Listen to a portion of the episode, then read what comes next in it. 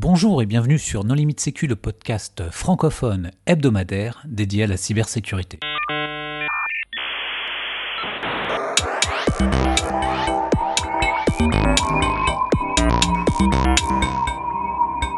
Alors aujourd'hui, un épisode sur les fuites de données massives. Et pour discuter de ce sujet, les contributeurs No Limite Sécu sont Hervé Schauer.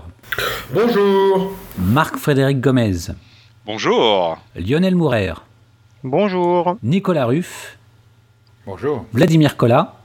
Bonjour. Et moi-même, Johan Hulot. Alors, Nico, euh, c'est quoi une fuite de données massive? Bah, Une fuite de données massive, euh, c'est quand euh, quelqu'un d'autre est au courant. Si tu as juste une petite fuite de données, tu peux t'arranger, discuter de gré à gré, etc. Par contre, quand ça commence à se voir, bah, ça s'appelle une fuite de données massive. Après, il y a plein de contextes dans lesquels les données peuvent fuir. En général, les gens sont au courant euh, quand c'est dans des contextes B2C, c'est-à-dire quand une base de données client a fuité, il y a pas mal de réglementations, y compris aux États-Unis, qui t'obligent à notifier tes clients. Mais il peut y avoir aussi des, fuites de données dans le domaine du B2B. Alors, bah, justement, quels sont les différents types de fuites de données? Ah, c'est assez difficile de faire une typologie parce qu'on voit tout et n'importe quoi. Historiquement, il y a eu beaucoup de fuites de données qui étaient liées à des pertes de matériel. Euh, tu vois, un consultant qui perdait son laptop à l'aéroport ou une clé USB avec toutes les données euh, du client euh, sur lesquelles il avait travaillé le, week-end. Mais ça, c'est ce qu'on voyait dans les rapports euh, publics. Mais ces derniers temps, il y a eu énormément de fuites de données qui sont liées à deux, enfin, qui sont liées à l'intrusion pure et simple. Après, le problème, c'est que l'attribution est impossible, donc quand tu as une fuite de données euh, suite à une intrusion, est-ce que c'est un gouvernement étranger? Est-ce que c'est un ancien employé? Est-ce que c'est euh, un opportuniste? Voilà, c'est difficile. Il y a même, je dirais, Nico, pour compléter, il y aurait même des fuites de données qui ont lieu sur certains portails avec des adresses web des adresses de messagerie, c'est le volume qui est assez impressionnant. Avant, on parlait de quelques exemplaires, quelques données. Là, on parle de centaines de millions, voire on est sur 500, 600, 700 millions de comptes avec les mots de passe associés. Et ça peut faire baisser de pas mal de zéros une facture sur le rachat d'une entreprise. Je croirais même qu'on est proche du milliard. Ouais, mais c'est aussi du fait du, cloud et, de cette concentration énorme de données chez quelques acteurs. Aujourd'hui, suppose un leak de Facebook, avec toutes les données de Facebook, tu atteint le milliard. Il y a eu récemment... Je en, je parle en dollars. Hein. Le, la vente de l'entreprise qui était prévue, ils ont réussi à faire baisser le prix d'un milliard sur le prix de vente initial à cause de cette fuite de données. Et tu, vois aussi les concentrations avec les clouds. Aujourd'hui, les principaux clouds, c'est AWS, Azure et on va dire Office 365 par extension. Supposons que tu arrives à compromettre Office 365, tu ne compromets pas une entreprise, mais là tu compromets toutes les entreprises. Si tu as vraiment une vue de l'Office 365, après tu vas avoir quelque chose de ponctuel sur quelques comptes. Mais euh, disons que le, la conséquence de la compromission, du fait de cette concentration euh, énorme, devient de plus en plus euh, grave, enfin importante. Oh, mais là, il faut relativiser parce que les, des, enfin, il y a eu des cas, je crois que c'était un hébergeur qui a utilisé un système appelé Liquid VM, où eux, effectivement, ils sont fait attaquer et tous leurs clients, ont, toutes leurs, machines clientes ont été détruites. Mais des failles dans les. Et le PDG s'est suicidé de, je crois, de mémoire. Oui, je crois que c'est suicidé, mais ça remonte à quelques années. Ouais. Euh, c'était en Inde. possible. Mm. Par contre, euh, euh, là, on se parle, enfin, dans les dernières euh, fuites de données qu'il y a eu, je vais prendre trois cas. Il y a eu un cas très ancien, la boîte a fait faillite, donc on peut la citer, c'est HB Gary. le pirate a juste trouvé le login mot de passe de l'admin du cloud juste en brute force, et ensuite il avait accès à tout. il y a eu des cas de fuite sur S3, enfin de, de, données sur Amazon S3. Donc là, Amazon n'est pas du tout Amazon n'est pas en cause, c'est juste que quand tu crées un bucket S3, tu as des permissions, et si tu mets euh, permission pour euh, lecture pour étoile ou directory browsing pour étoile, bah, tout le monde a accès à tes fichiers. Et il y a eu des cas assez retentissants, en particulier du classifié de défense aux États-Unis qui s'est retrouvé sur des buckets S3. Mm. Il y a eu un troisième cas encore différent en Suède, où là, c'est le gouvernement lui-même qui a outsourcé euh, le traitement d'une base de données. Je crois que c'est la base de données des plaques d'immatriculation. Euh, le seul problème, c'est que cette base de données euh, avait toutes les plaques de tout le monde, y compris euh, les gens qui étaient sous programme de protection des témoins, y compris les agents secrets, enfin les, fausses plaques utilisées par les voitures des agents secrets, etc. Et là, c'est pas une fuite de données, c'est le, gouvernement a décidé d'outsourcer le traitement de cette base à un fournisseur très connu qui lui-même avait du traitement en Roumanie, etc. Et aujourd'hui, ils savent pas dire où sont les données alors que c'est du, c'est du confidentiel défense, voire du secret défense chez eux. Donc il n'y a pas vraiment de typologie type. C'est de l'optimisation budgétaire dans le monde de l'entreprise. Oui, bien sûr. Alors ça commence toujours par une réduction des coûts, on est d'accord. Alors on a parlé d'erreurs de configuration. Euh, les fuites de données surviennent de quelles autres façons? T'as les salariés qui partent mécontents, ça serait déjà la première cause si on regarde bien. Avant de penser euh, que le monde est infesté de pirates, euh, malgré que c'est le cas, mais il n'y a pas que ça. La première fuite de données que tu vas avoir, c'est la clé USB qu'un collaborateur qui est en rupture non conventionnelle avec son entreprise décide de partir ou quelqu'un qui va aller sur un poste équivalent, un directeur commercial d'une entité qui part sur une autre, sur une autre entreprise. Ça c'est classique, hein, le C'est du classique, hein, c'est la, c'est les euh, d'adresse. À la limite c'est presque euh, normal, mais euh. le, le, commercial ou le, ou le consultant. La, fuite de données vient quand tu commences à la aussi quand tu vas commencer aussi à la mettre sur l'espace, on va dire public, tu vas commencer à la vendre tu pars avec un fichier client avec toute la qualification, etc., qui va avec. Si c'est pour trouver un nouveau boulot, etc., bon, pourquoi pas C'est une pratique qui est très, très française, parce que si tu vas dans les pays asiatiques, c'est inimaginable ce genre de choses, de pratique. Mais dans, le, dans notre cas, nous, tu, pars avec un fichier client, puis tu te rends compte que tu as du mal à trouver du travail, et puis que tu peux revendre chaque contact un certain, une certaine somme. Très rapidement, tu es sur une fuite de données avec... Euh, non, en général, en général, tu retrouves du travail parce qu'il est quelque part un petit peu sous-entendu par le nouvel employeur que tu vas exploiter des contacts que tu as obtenus chez ton ancien employeur. Et je suis d'accord que c'est le cas le plus typique de la fuite de données qui fait simplement appel à l'individu et pas du tout à, un quelconque piratage ou une mauvaise configuration ou une usurpation d'identité il, n'en est pas moins que c'est c'est illégal. Hein. Euh, c'est pas entendable dans les pays asiatiques, mais même chez nous, euh, pour autant, ça reste ah, illégal. C'est totalement euh, même si C'est un grand classique des commerciaux, des consultants. Euh, on sait bien que ça se fait effectivement. Après, la, une des différences qu'on va avoir aussi, c'est la, la, justement la monétisation de cette, de cette information. Est-ce que, est -ce que l'information a, pour vocation à être revendue ou utilisée à titre personnel? Euh, et là aussi, euh, ça change potentiellement la donne, puisque les, les, raisons pour lesquelles on va voler l'information ne seront pas forcément les mêmes. Alors, on reviendra sur euh, la monétisation, mais auparavant, donc, on a vu qu'il y avait des problèmes de configuration, des collaborateurs qui pouvaient partir avec des données. quelles sont les autres raisons qui peuvent provoquer une fuite de données? Bah, La perte de laptop, la perte de clé USB ou le vol ciblé. Euh, ou le rachat de disques durs euh, d'occasion ou de PC d'occasion sur eBay ou autre, ou le Bon Coin. Ouais, ou, euh, puces de Saint-Ouen. Hein. le samedi à 4h du matin, 2 heures avant que les puces n'ouvrent. Hein. Je vous encourage à aller faire un saut. Des, exploitations de vulnérabilité aussi peut-être, non? Ah, Struts par exemple, qui est... mais ça c'est trop compliqué c'est trop, compliqué. Sauf quand c'est dans Metasploit. Une fois que c'est ouais, dans voilà. Metasploit, t'as plus qu'à faire run. ça. Et puis il y a beaucoup plus simple. Il y a ce qu'on appelle le CAB. Il y a un truc sur ITIL que j'adore, c'est le ICAB, le Emergency Change. Parce que généralement, vous allez avoir un administrateur qui va être à la bourre, qui va être situé à l'autre bout de la planète, qui parle pas un mot de français, et qui va faire un gentil change qui va exposer, à son insu bien entendu, toutes les données personnelles qu'il devait protéger. Et le temps qu'ils s'en rendent compte avec le décalage horaire, non, mais ce que je veux expliquer pour que ce soit pas, pas très clair, il y a à un moment donné une obligation euh, de tout le monde de changer un mot de passe. C'est ça que tu veux dire? Ou une permission sur un serveur web. Il y a eu des histoires récemment avec du médical où euh, un firewall a mal été configuré, ça exposait des données médicales pendant plusieurs euh, semaines voire mois et c'était indexé dans Google. Tu sais, une petite erreur de manipulation, ça arrive. Hein. Il y a mieux que ça, tu as le change dans les firewalls tu changes 3500 règles, ça c'est du vécu. Et la dernière règle, c'est any to any. To any. c'est any, any, hello.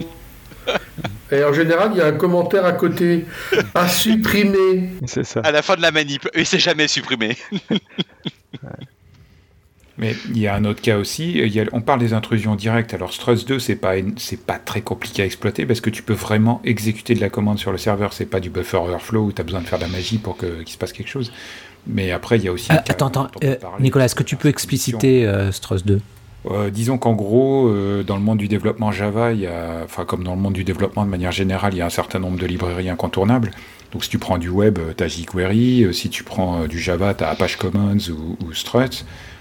Si tu prends du développement web, je sais pas, tu vas avoir des frameworks comme Django ou autre.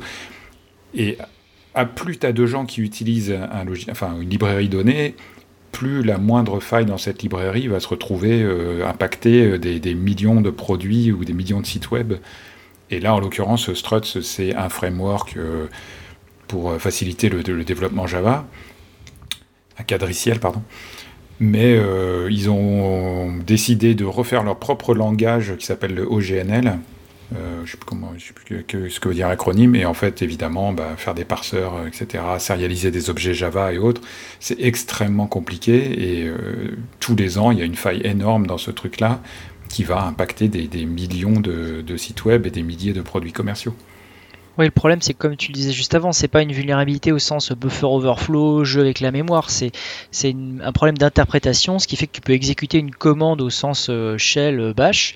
Donc c'est hyper simple euh, à enfin, c'est pas hyper simple à exploiter, mais une fois que tu as l'exploit, tu peux injecter les commandes que tu veux et c'est très facile de compromettre un serveur. T'as pas, besoin de passer des heures pour stabiliser ton payload suivant l'architecture. Là, c'est vraiment très très simple. En fait, c'est un problème de sérialisation généralement, et la sérialisation, c'est quelque chose que personne n'arrive à faire correctement. En Python, c'est pareil. Euh, en Java, il y a tout ce qui est Java RMI. Euh, ils ont eu plein d'attaques conceptuelles sur le protocole, etc. C'est-à-dire la sérialisation, c'est transporter un objet euh, d'une machine à, une autre. Et cet objet, en fait, c'est une vraie classe qui contient du, code exécutable, etc. Donc, arriver à récupérer le contenu de l'objet sans exécuter aucun code à l'intérieur, c'est quasiment impossible. Enfin, c'est c'est très compliqué. Alors, une fois que les données sont, euh, sont sorties, euh, en général, elles sont sorties pour, euh, pour être monétisées. Alors, justement, quid de cette monétisation? Est-ce que. Avant qu'on passe sur la monétisation, il y a un dernier cas, quand même très récent dans l'actualité, qui est intéressant. C'est pas les attaques directes, mais c'est l'attaque qu'il y a eu sur ces cleaners. C'est-à-dire qu'en en fait, les gars ont compromis un site web sur lequel il y avait un logiciel qui était téléchargé 2 millions de fois par mois, et ça uniquement pour euh, pirater trois entreprises américaines. De mémoire, je crois que c'est Intel, Cisco et je sais plus quelle est C'est le, le, même type d'attaque qu'on avait vu avec Petya aussi. C'est-à-dire qu'on commence à attaquer les serveurs de mise à jour. C'est une nouvelle, euh, on va dire que c'est une nouvelle orientation forte, ça marche super bien. C'est un petit peu c'est comme si on se mettrait à attaquer les dépôts euh, Debian ou tous les, tous les projets open source. On veut mettre une charge virale, on vise des entreprises qui utilisent ce type de logiciel. Et euh, malgré qu'on va infester des millions, voire des, milliards d'équipements informatiques, c'est, je dirais que c'est, c'est simple, c'est facile. Et euh, facile, c'est facile. mais c'est un espèce de waterrolling un peu étendu. Tu, fais un effort, c'est-à-dire que si tu décides de faire un effort, vu que tu es une structure, on va dire entre guillemets euh, mafieuse, donc tu mets de l'argent, tu montes une équipe pour faire ça, tu vas mettre un effort financier à un seul endroit. C'est pour ça que j'appelle ça le système simple. Oui, tu avais les mêmes choses à une époque, je crois que c'était sur Bit9, l'antivirus, mm. où je sais plus quelle euh, agence gouvernementale avait attaqué l'éditeur pour euh, essayer de, de, s'ajouter dans les whitelists de l'antivirus. Il y a vu ça il y a quelques années. Oui. Tout à fait. Alors, plus directement sur les fuites de données, c'est ce qui montre l'intérêt de certains types de fuites de données. Dans la presse spécialisée américaine sur euh, dans les fabricants d'appareils biomédicaux, on a eu quand même une investigation du FBI sur le piratage de trois fabricants d'appareils biomédicaux différents. Et l'intrus avait simplement infecté le code développé pour les appareils et avait fait en sorte que le code qu'il avait rajouté dans le développement de l'appareil ne soit opérationnel que lorsque l'appareil se trouvait dans un équipement de pardon dans un établissement de santé de manière à ce moment-là à récupérer les données du patient, évidemment euh, sa maladie, ses analyses, etc., euh, pour les faire fuiter. C'est d'ailleurs ce qui, ce qui donne une certaine valeur, parce que là c'est quand même une vraie mafia, se faire l'effort de pirater trois entreprises pour aller modifier le code d'un appareil biomédical qui n'agit que lorsque l'appareil est dans un établissement de santé, c'est pas mal. Et ça, vous l'avez dans la presse spécialisée euh, du monde biomédical aux États-Unis. Donc ça, c'est un exemple de fuite de données qui a vraiment été bien travaillé dès l'origine. Quoi. Et aujourd'hui, d'attaquer les paquets Debian, c'est probablement pas très simple. Ou en tout cas, il n'y a pas d'exemple récent d'attaque réussie. Par contre, tout ce qui est dépôt de package Python, euh, Node.js, etc., euh, n'y a pas forcément des attaques, mais du simple typo squatting, euh, c'est extrêmement efficace. Bah, sinon, il faut attaquer WSUS. Hein. Euh, ça, c'est le pied total. Hein. C'est beaucoup trop compliqué. entre, on va dire qu'ils euh, le font très bien en tant qu'éditeur, ils sortent déjà suffisamment de, correctifs chaque mois, sans vouloir être. Euh, Après, ils n'ont pas, besoin des pirates. Après, ce serait potentiellement envisageable, étant donné que les paquets sont plus chez Microsoft, ils sont sur un CDN, je crois que c'est de la camaille. Mm. Donc, comme tu as un tiers qui intervient, potentiellement, tu peux imaginer une, attaque sur le tiers ou une pollution de son cache ou quelque chose qui te permettrait de, de compromettre les mises à jour. Après, elles sont signées, enfin, c'est. C'est pas évident. On n'a pas parlé du vol d'identité encore. Non, pas encore. non, mais Parce que je pense que pour faire des fuites de données, bah, le plus simple, c'est de récupérer le, mot de passe du voisin, surtout si c'est un admin. Bah, il y, a, un célèbre cas qui a été fait euh, sur une banque euh, en, Asie. Il y a eu le, comment dirais-je, la, une euh, des personnes qui travaillait sur un des systèmes de paiement s'est retrouvée, comment dirais-je, séduite elle s'est inscrite dans un site de rencontre. Et ils ont, euh, comment dirais-je, les pirates euh, bah, ont organisé une rencontre. Elle est tombée sur un jeune homme charmant qui a dû lui faire voir plein d'étoiles. Et cette personne a, compromis le poste de cette jeune demoiselle, qui s'est retrouvée quand même seule à la fin de l'histoire. Hein. Et euh, grâce à ceci, ils ont pu étudier pendant plusieurs mois tout le système de paiement sur un système financier. Et ça a rapporté quelques millions de dollars. Donc ça marche bien l'engineering social pour faire de la fuite de données. Avec euh, ce qui a été surprenant, c'est le, côté euh, d'avoir accès au PC. Je sais pas ce qu'il lui a raconté comme histoire, mais il a eu accès au PC, il a pu installer la charge malveillante, prendre la main à distance, etc., etc. Tout ce qu'il y a autour. Alors, bah, justement, la transition est toute faite sur la monétisation. Hervé, par exemple, tu parlais de données de santé. Qu'est-ce qui fait qu'une donnée a de la valeur euh, pour la revente ah, Visiblement, euh, c'est lorsqu'elle est très ciblée. Hein, puisque j'ai, effectivement, j'ai donné un cas où les attaquants se sont donné beaucoup de mal. Mais d'un autre côté, il y a eu euh, des tas de données de santé qui malheureusement étaient compromises. Elles ont été retrouvées à la vente. Euh, sur des sites appropriés euh, dans, le dark web, et en fait, euh, elle ne valait rien. C'est-à-dire que même l'enregistrement complet de, de quelqu'un avec son historique médical ne valait même pas quelques centimes. Donc finalement, je me suis posé beaucoup de questions sur cette monétisation, en tout cas sur les données de santé. On s'aperçoit très vite que c'est très très très difficile à monétiser, sans doute parce que les gens potentiellement intéressés ne sont pas prêts à mettre en péril leur réputation pour les acheter. Et donc, euh, ça, c'est des données qu'on a beaucoup de mal euh, à vendre dans le cas général. En fait, sur ces données-là, il faut pas les. Enfin, ce que font les criminels, c'est qu'ils les monétisent pas, ils font plutôt un chantage. C'est je t'ai volé ces données, soit tu me payes et je les publie jamais, soit euh, je les publie publiquement et dans ce cas-là, ton image en prend un coup. Ça se fait plutôt dans ce sens-là que la revente des données de santé. Chantage, quoi. Marc Frédéric, tu voulais ajouter des choses sur la monétisation des données sur les parties euh, bancaires. C'est-à-dire que généralement, euh, quand on parle de fuite de données, on parle aussi de tout ce qui est carte bancaire. Et euh, là, on est dans la. Il y a vraiment de tout et n'importe quoi disponible si on fait des recherches sur certains portails. Et une des choses qui m'a le plus surpris, c'est la valeur qu'a le numéro de sa carte bancaire. C'est-à-dire que sur un portail, il n'y a rien de plus de, de plus accessible que de trouver des numéros de carte. Et euh, on se rend compte qu'on peut, on peut acheter des cartes de type euh, Visa ou Mastercard euh, premier, Platinum, et ça va entre 5 et 12 dollars. Et ce sont des cartes où on arrive même à avoir les CCV, les fameux trois chiffres à l'arrière de la carte. Et ça, c'est quelque chose qui est assez incroyable. Parce que pendant il y a quelques années, c'était très à la mode et les pirates se sont détournés de justement ce vol de cartes massif. On voit de, de moins en moins de, je dirais, de l'eau de 3000, 4000, 5000 cartes qu'on pouvait voir. Il y a même des semaines, on était arrivé à détecter sur l'ensemble, je parle de l'ensemble de la, de la planète, on était sur du 70 000 cartes euh, proposées par des groupes de pirates par semaine. C'est-à-dire qu'il y avait 70 000 cartes en cours de validité, où avec, euh, les informations étaient nom, prénom, adresse, etc. Et aujourd'hui, ce qui intéresse beaucoup plus, euh, entre guillemets, ces, ces personnes, c'est le côté euh, de récupérer des données personnelles complètes. C'est-à-dire nom, prénom, date de naissance, euh, habitude de consommation, quel type de carte euh, que vous avez, les, types de crédit, quel est votre scoring. C'est pour ça que la, la célèbre agence de scoring américaine qui s'est fait compromettre dernièrement, c'est quand même quelque chose qui touche énormément les pays anglo-saxons parce que sans scoring, vous ne vivez pas dans le monde bancaire anglo-saxon. Tout est basé sur votre scoring. Et si vous voulez faire une, euh, comment dirais-je, si vous voulez faire un ciblage pour faire une arnaque, une compromission, vous allez chercher des gens qui ont un fort pouvoir d'achat.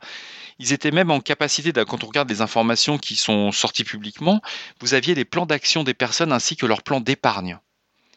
Ça veut dire qu'au lieu de partir un petit peu euh, au hasard, de vous dire bah, je vais espérer que ce numéro de carte bancaire Platinum va fonctionner, je vais pouvoir tirer euh, 1000, 2000, 5000, 10 000 euros, là vous allez cibler des gens, vous savez que bah, effectivement ces personnes-là, ils ont une capacité de crédit de plusieurs millions, etc. Et ça, ça a de la valeur. Et là, on parle de plusieurs centaines d'euros.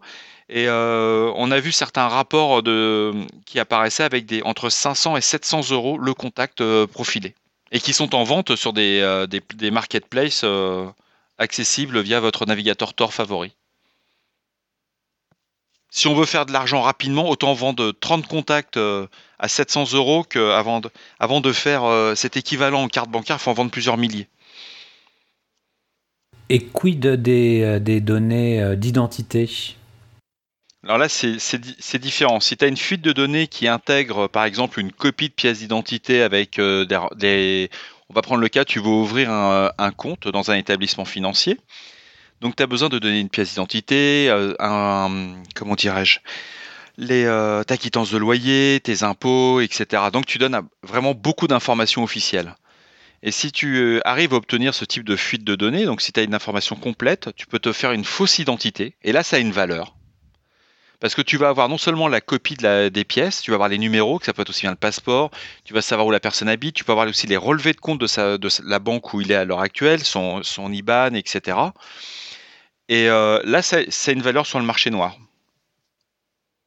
Oui, parce que tu peux faire. C'était une arnaque qui a, qui a, marché il y a quelques années, maintenant ça marche plus, mais il y a quelques années qui fonctionnait bien sur les organismes de crédit euh, à la consommation tu arrivais avec ce type de fausses pièces et tu partais avec des crédits de 3, 4 000, 5 000 euros. Tu faisais le tour de toutes les boîtes euh, qui proposent des crédits à la consommation et tu avais arnaqué 30, 40 000. Ouais, et le pire, c'est que c'est la personne qui est victime qui reçoit après euh, les crédits. Elle reçoit, et pire, elle doit payer hein, parce que euh, c'est sa pièce, c'est son truc. C'est extrêmement compliqué vu qu'il n'y a pas de contact physique. c'est très très compliqué de s'en sortir. Bah ouais, c'est la galère mais, pour la victime, mais au moins maintenant, ça c'est du pénal. Hein.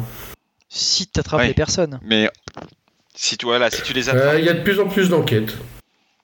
C'est plusieurs dizaines de milliers hein, de, cas, c'est entre 20 et 25 000 cas à peu près euh, recensés en France depuis euh, un peu moins de 10 ans, l'usurpation d'identité. Et effectivement, c'est du pénal maintenant, c'est assez récent. encore faut-il effectivement les, les attraper. les gens qui l'ont vécu, moi j'ai une personne proche de ma famille qui a vécu ça, c'est une vraie, vraie, vraie grande misère. Hein vous êtes très rapidement, on se retrouve interdit Banque de France, on les fichait partout. Ouais, on, a, on, a, les huissiers qui viennent taper à la maison alors que vous avez beau expliquer pour la 37e fois la chose. Non, c'est une vraie catastrophe. C'est pour ça que la, banque en ligne, c'est super bien. Je trouve ça top. Je suis le 100% partant. Mais allez voir votre banquier. Parlez-lui, allez à l'agence, tapez. Il mord pas le gars. Hein. Je vous assure, vous donnez les papiers en direct, il vérifie et ça se passe super bien. D'accord. Et en théorie, il laisse pas traîner ça sur son bureau ça devient quand même de plus en plus dur de, trouver un vrai banquier. Hein. Maintenant, tu n'as plus que des conseillers de clientèle. des vendeurs. Moi, je ne ferai pas de la pub, mais moi, j'en connais qui sont très bien. Ils ont plein d'agences dans toute la France et tu peux même te faire financer des tracteurs si tu veux. Ok, alors comment est-ce qu'on peut euh, limiter le risque? Ne pas alors en tant que qui? En tant qu'entreprise ou en tant qu'individu? Bah, en, en, tant, en tant qu'entreprise déjà. Entreprise, ne pas stocker de données personnelles plus qu'il ne faut. C'est-à-dire que quand on a un système, c'est vraiment quelque chose euh, qu'on voit de, qu'on commence à arriver à maturité dans beaucoup d'entreprises, c'est de se dire, on a une donnée personnelle. La tokenisation, c'est un truc qui est fantastique. On la stocke à un endroit, la donnée personnelle, le reste c'est du jeton qui passe et on ne la conserve pas plus qu'on en a besoin. Une pièce d'identité, si on prend le cas d'une ouverture de compte, on l'utilise, on fait les vérifications d'usage, une fois que les vérifications d'usage sont faites, on détruit le document on ne le conserve pas. Enfin, quand et c'est valable pour tous les, toutes les. Le problème, c'est que le gars qui reçoit la pièce d'identité, qui fait son truc, finalement, s'il a fait fuiter, bah, il est responsable de rien. En cas de ah, d'usurpation d'identité. Si, si, si, si, si, si. Si tu découvres quand tu refais le chemin, c'est-à-dire que si par exemple tu le déposes dans l'entreprise A, tu as déposé tous tes documents c'est grâce à cette fuite de données, tu peux te retourner contre l'entreprise. Et en plus, avec la GDPR qui arrive, etc., et tout ce qui va, on en parlera un peu plus tard, Ouais. euh, les entreprises auront obligation de prévenir le client, la CNIL, et etc., tout ce qui va entrer en ligne de compte. Non, il y a tout, un, il y a tout un sujet quand même. Tu dois te retourner à titre individuel, donc autant dire que ça n'arrive jamais. Enfin, tu vois, les class actions ont soi-disant été autorisées en France, mais c'est tellement contraignant qu'il n'y en a jamais eu une pour le moment. Je veux dire, si tu découvres que la fuite de données euh, vient de telle ou telle entreprise, une fois que tu es interdit bancaire, etc., et que tout ce qu'on te dit, c'est que tout ce que tu peux, c'est avoir la satisfaction de, gagner euh, ton procès, mais que derrière, tu seras, remboursé que de ce que tu as perdu. Qu'est-ce que tu vas faire des, années de procédure pour ça, quoi? Bah, voilà, il y a, aussi le- l'espace-temps judiciaire. C'est un sujet qui, qui s'éloigne un peu de la fuite de données. Il faut bien voir que quand on parle d'une fuite de données, c'est extrêmement rapide. C'est-à-dire que si on prend les cas dans la presse, en quelques heures, la planète entière est au courant. Et si vous faites malheureusement partie des victimes, euh, dans le temps judiciaire, ça se compte en années. Et euh, même si on sait dès le démarrage que ça vient de telle entreprise, qu'on va prouver son droit, etc., bah, vous allez avoir un petit peu de misère euh, avant de retrouver tout à fait tous vos droits et toute votre légitimité. C'est clair. Et surtout, pendant toute la procédure, vous pourrez même pas acheter une voiture à crédit, c'est-à-dire que vous n'aurez rien. Alors, justement, en tant que particulier, on va dire, euh, qui- quelles sont les bonnes pratiques? Est-ce qu'on peut conseiller des choses? Faites du bitcoin. Non, mais il y y y a faire de la le sécurité euh, euh, selon les bonnes pratiques, c'est-à-dire, euh, un, faire de la prévention en faisant de la sécurité euh, périmétrique, défense en profondeur, de la sensibilisation, du patch management, des scales de vul, des pentests, etc. Ensuite, tu fais de la détection euh, des événements de sécurité, qualification, et donc après, euh, tu peux arriver sur des, euh, des incidents de sécurité, et après, tu fais de la réponse à incident. Et tout ça en transverse, tu as de la, gouver- de la gouvernance pour piloter tout ça. Enfin, tu fais vraiment euh, de la vraie sécurité. Et en amont, tu Euh, gères tes données aussi. Enfin, tu Donc, fais- je- tu appliques je- toutes les règles juste dans les trucs GDPR. super fondamentaux, j'ajouterais, euh, tu surveilles tes, tes comptes à privilèges, tes administrateurs, et tu les authentifies à double facteur. Oui, enfin, c'est toutes les bonnes pratiques euh, de sécurité. Tu fais de la surveillance. Ah oui, mais celle-là, elle est vraiment importante. Ouais. Oh, il y en a beaucoup, beaucoup Tu- d'importantes. Tu veux dire qu'on peut pas mettre le comme mot de passe admin? Euh, donc là, Vlad, tu, ré- tu réponds à la question côté entreprise. Alors, euh, Ouais. euh, je te dirais que malheureusement, tous ces trucs-là, les gens le font déjà et Non, non. qu'ils ont atteint la Mais non, limite. malheureusement, il y a très, enfin, au final, si tu regardes bien, il n'y a pas tant d'entreprises que, que ça qui font tout. Et, euh, et si tu regardes GDPR, qui est le grand sujet qui va être mis en place l'année prochaine, enfin appliqué euh, l'année prochaine, euh, de faire de la vraie culture de la donnée, le fait de vraiment sécuriser la donnée, de limiter ses accès au strict nécessaire, etc. Tout le monde le fait pas encore. Et surtout, tout le monde ne le fait pas partout. Oui. Il y a des gens qui le font sur des tout petits espaces, des tout petits périmètres. Mais euh, on voit qu'il y a encore des gens qui euh, cumulent dans leur base de données des informations très disparates. Euh, il n'est pas normal que dans une même base de données, au même enregistrement de la même personne, on puisse avoir à la fois son historique bancaire, des informations sur sa santé ou son permis de conduire. C'est des choses qui devraient être dans des bases de données complètement distinctes. Donc là, il y a un vrai travail de fond qui reste à faire, et ce, sur la grande majorité de, euh, de la Mais même, planète. t'as- T'as les rachats des entreprises, Hervé. Quand tu reviens dans si on prend le cas des fuites de données, il y a Tout aussi à une fait. difficulté majeure. J'ai vu ça effectivement dans les rachats. Dans les rachats, si tu prends certains industriels, il y en avait un à une époque où j'intervenais, c'était toutes les semaines, ils rachetaient une entreprise dans le monde. Toutes les semaines. Et quand on reprenait les données qui s'étaient en train de s'intégrer, de, s'agglomérer, etc., au niveau de la, la plus grande crainte, et je- le sujet, au niveau, il n'était pas vu au niveau de la cybersécurité, il était vu au niveau de l'image de marque. Qu'est-ce qui se passerait si toutes ces données se retrouvaient exposées dans le domaine public? Bon, bah, tu avais la com qui était prévenue, ce genre de choses. Par contre, au niveau du. euh, à l'époque, on appelait ça des RSSI. Pff, Je peux te dire que Pépé, il s'en foutait complètement. hein. Non, mais ce qu'il faut, Il l'avait mis là 5 ans avant la retraite et il est juste là pour prendre le maximum avant non, de mais ce qu'il partir. faut, c'est quelques jours avant d'annoncer la fuite de données, tu revends tes actions. Enfin, je dis ça. Alors, alors Oui, c'est très à la mode en ce moment, mais généralement, tu perds ton boulot aussi derrière. Encore faut-il que les gens aient compris que c'était important d'être transparent et d'annoncer la fuite de données dès qu'elle est connue. Moi, je pense que c'est important de faire preuve de transparence, d'expliquer ce qui s'est passé et d'annoncer la fuite de données. Alors, en général, il y a des obligations légales qui l'imposent, mais euh, tout le monde n'a pas cette qualité. Bah, Aujourd'hui, on est, au- on est au courant des fuites de données aux États-Unis. Pourquoi? C'est une obligation. C'est une obligation. ouais. C'est clair et net. L'humain étant ce qu'il est, ça va être compliqué de, effectivement, euh, de, Et puis l'entreprise au départ se dit pour le faire. Quoi.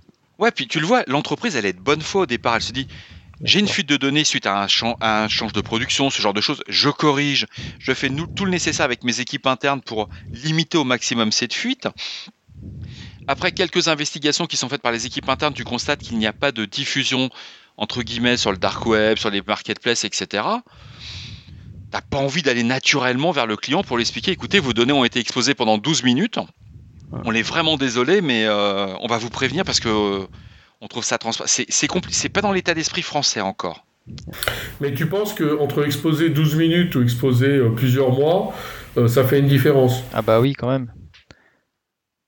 En fait, après, tu... La différence, c'est si ça a été downloadé ou pas. Voilà, si, tu sais que quelqu'un si y a accédé. 12 minutes Bah, sur Internet, par- tu Par expérience, access log. 12 minutes, tu as très peu de chances que Google passe à ce moment-là, malgré qu'il soit extrêmement performant et qu'il soit énorme. As plus de, tu vas polluer plus tes traces par rapport aux investigations que tu vas faire pour te dire qu'est-ce qui s'est passé pendant les 12 minutes d'exposition. Mais tu es très déçu parce que tu, quand tu mets un répertoire sur le web pendant 12 minutes, euh, tu verras par toi-même, si tu le fais sur un serveur, il n'y a pas grand-chose. hein. Je reviens quand même sur les défenses. euh, Je pense qu'aujourd'hui, on a atteint la limite des systèmes de défense. Enfin, parce que oui, les gens ils font du patch management, du machin, etc. Mais le problème, c'est qu'ils le font, aller dans le meilleur des cas, à 98%. Mais le pirate, lui, il lui suffit d'un point faible pour, euh, pour rentrer, pour tout voler. Ce que tu disais tout à l'heure de mettre les données sur des bases séparées, à partir du moment où ces données existent, c'est probablement que quelqu'un en a besoin. Et donc, même si tu les mets sur des bases séparées, bah, tu as quand même des, des- des jointures, des applis qui ont accès à toutes les bases, etc. Donc, si tu veux vraiment éviter les fuites de données, il faut complètement réarchitecturer le système d'information. Ah, mais ça, c'est- il faut, impossible. il faut anonymiser, il faut faire quoi? Il y a plein de choses. Il y a de l'anonymisation, du chiffrement, la séparation des bases, euh, avoir juste des subsets de tes, euh, de tes bases euh, avec les données qui t'intéressent. ben oui, il faut des architectes des données. Tout, tout ça, on peut pas le faire sur des SI qui sont existants depuis des dizaines d'années avec des contraintes Ça. réglementaires ça fortes. se fait Et avec surtout des logiciels écrits en COBOL. Ça se fait progressivement. toujours. Ça- mais ça s'améliore au final. Regardez, enfin, je prends l'exemple de GDPR. Finalement, ça tend à, fa- à faire ce que les choses s'améliorent. Ou même sur des environnements PCI Mais DSS, ça prend hein, du temps. tout Ça simplement. prend un hein. peu de temps. La donnée carte, on l'a considéré que c'est une donnée qui devait être le plus anonyme possible. Et quand on regarde bien, euh, pour ceux qui vont jusqu'au bout des certifications PCI, bah à la fin, vous finissez, vous avez de la tokenisation, de l'anonymisation de partout. Puis il y a- surtout, il y a- on arrête de stocker partout de la carte. Et en fin de compte, on se retrouve avec des puits centraux et qui sont très bien défendus. Quoi, très bien, ouais, qui sont dans les règles de l'art. Et, et plus simple à défendre. Mm. Très clairement. Et si jamais Je pense euh, cette fuite survient, que- quelles sont les bonnes pratiques? Qu'est-ce qu'il faut faire? C'est peut-être l'objet d'un autre épisode, mais très en, en synthèse. Euh, Il y a le capitaine du Costa Concordia qui l'a bien fait. tu vas sur le rocher, tu t'appelles les secours. Et je vous recommande le sketch de Mosinor sur euh, Dailymotion en rapport justement avec euh, cet incident. Non mais c'est important cette phase-là parce qu'en fonction de la manière avec laquelle euh, elle est traitée, avec laquelle tu traites euh, les victimes, le public, euh, tes clients, on va plus ou moins laisser passer ou t'excuser l'erreur qui a pu être commise. Donc je pense que se préparer à la communication de crise, tout le monde le fait pour un petit peu tout, y compris l'accident industriel, des trucs classiques. Et ben il faut le, prévoir en cas de, de fuite de données et être capable de communiquer en toute transparence. Voilà ce qui s'est passé.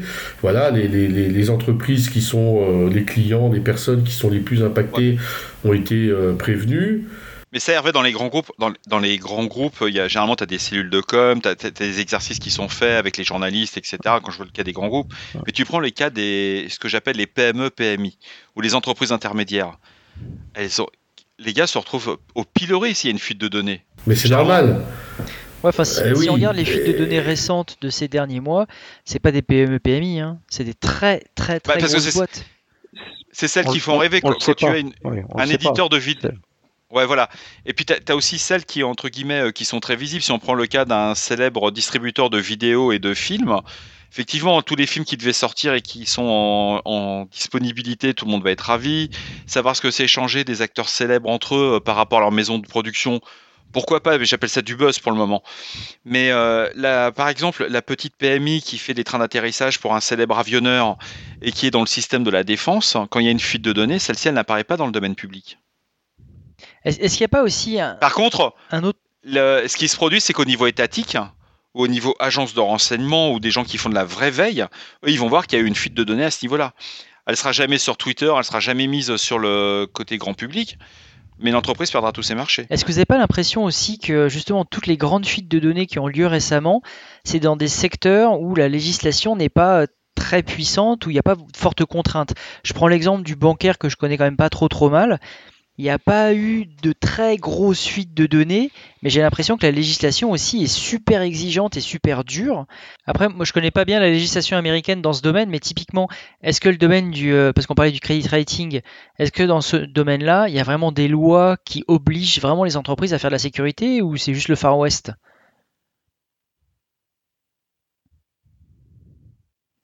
Bon, il y a déjà un problème, c'est qu'il n'y a, pas une, a pas une banque centrale qui, qui, répertorie les interdits bancaires.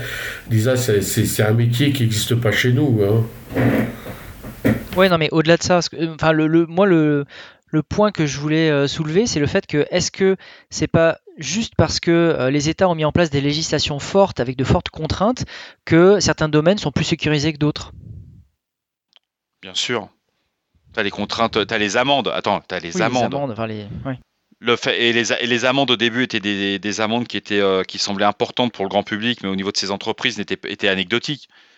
Aujourd'hui, euh, quand tu vois certaines contraintes, euh, on, on est au milliard hein, d'amendes, voire un peu plus. Donc, oui, oui, enfin moi je suis prudent avec les amendes puisque j'ai vu que la manipulation des taux du Libor avait rapporté 23 milliards et l'amende n'était que de 7 milliards. Donc je me mets à la place d'un CEO, euh, la manipulation des taux était rentable. Non, ça...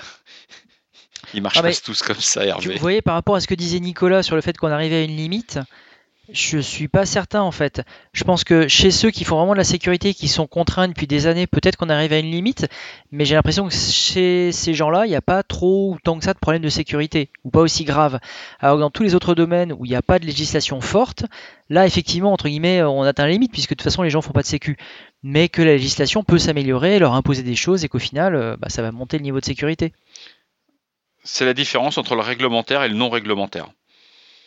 Non, mais c'est évident que le réglementaire et la législation euh, contribuent très largement à améliorer la situation.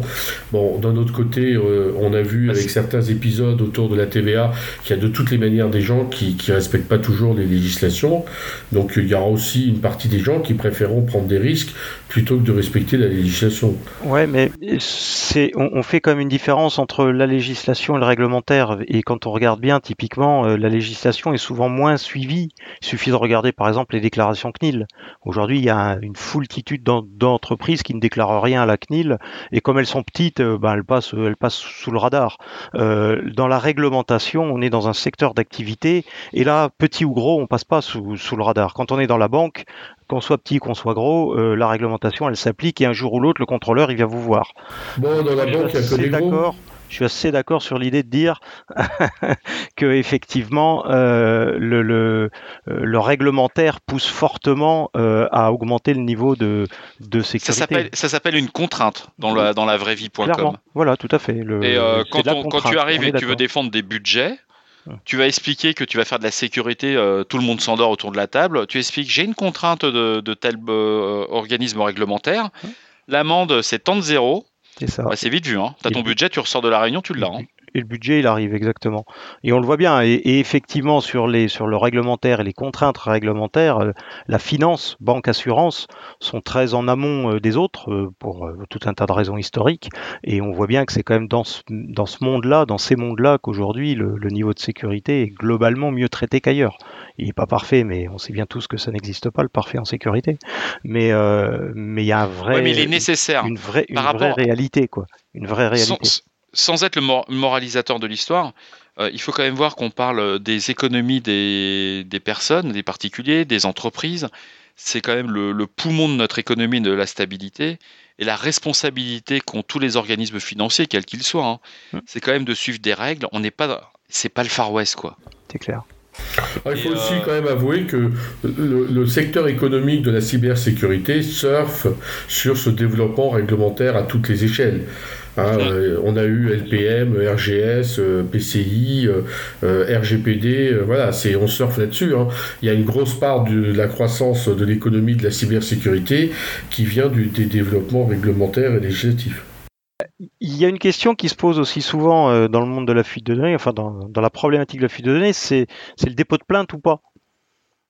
C'est un sujet que, que, nous, on entend assez régulièrement euh, euh, auprès des différents clients chez qui on intervient ou, dans le cadre de, d'Uclusif, si je peux me permettre de, le citer, dans le cadre de l'étude qu'on fait tous les deux ans euh, de menaces informatiques et, pratiques de sécurité en France, euh, on se rend compte qu'il y a très peu d'organismes qui, portent plainte suite, euh, suite à un vol de données typiquement.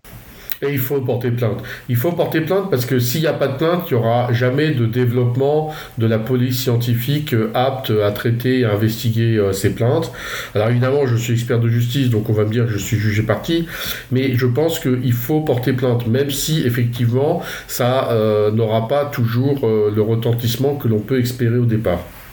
Alors Lionel, pourquoi, pourquoi est-ce qu'il y a peu de plaintes alors, alors un, des, une des raisons majeures qui est citée par les entreprises, euh, c'est la peur de la perte d'image.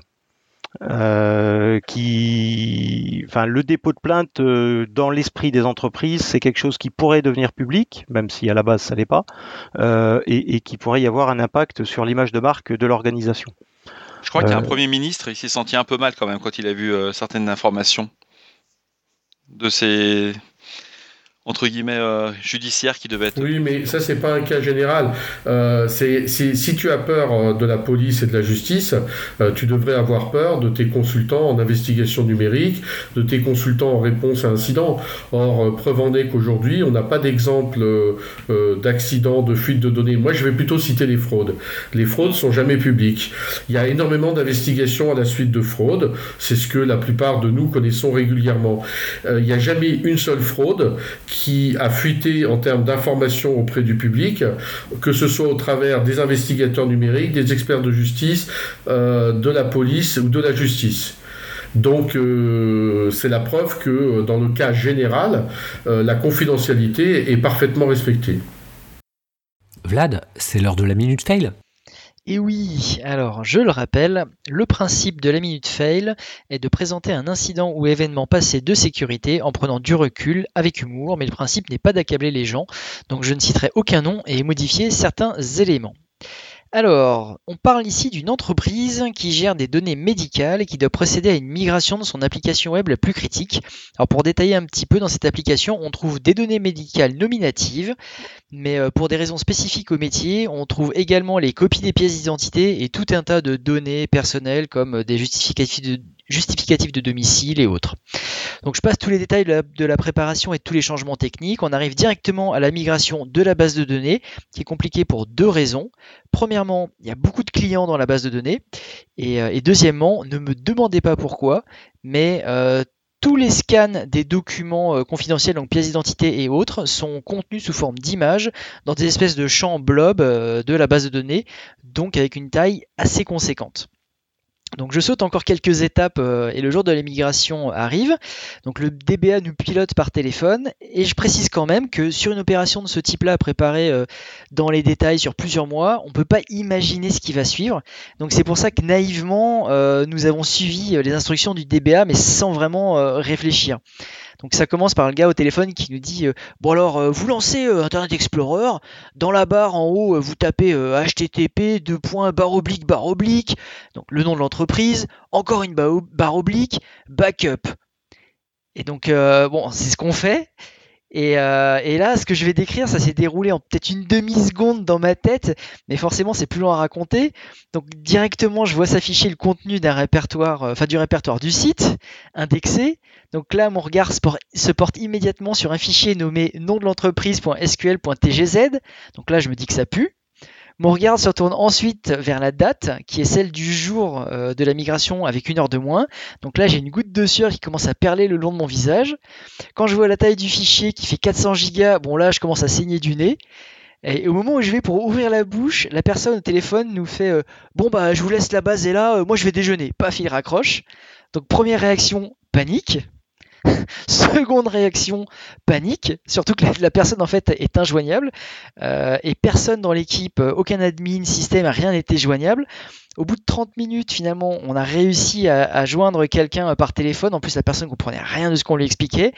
au bout de 15-20 minutes, on a réussi à lui faire comprendre qu'il fallait peut-être aller chercher les gens à la, à la cantine et déranger toute l'équipe.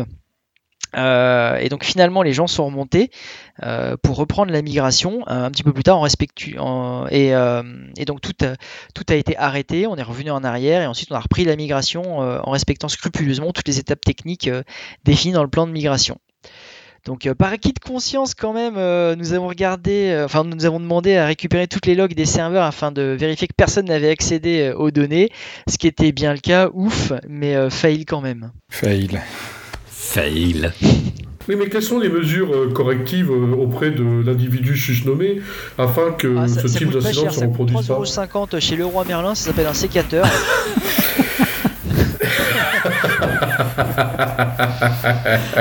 mais les claviers sont sans fil maintenant. Moi j'étais plus simple, c'est. Euh, ah non, je pensais aux doigts. La méthode russe. Bon, chers auditeurs, nous espérons que cet épisode vous aura intéressé et nous vous donnons rendez-vous la semaine prochaine pour un nouveau podcast. Au revoir. Au revoir. Au revoir. Au revoir. Au revoir.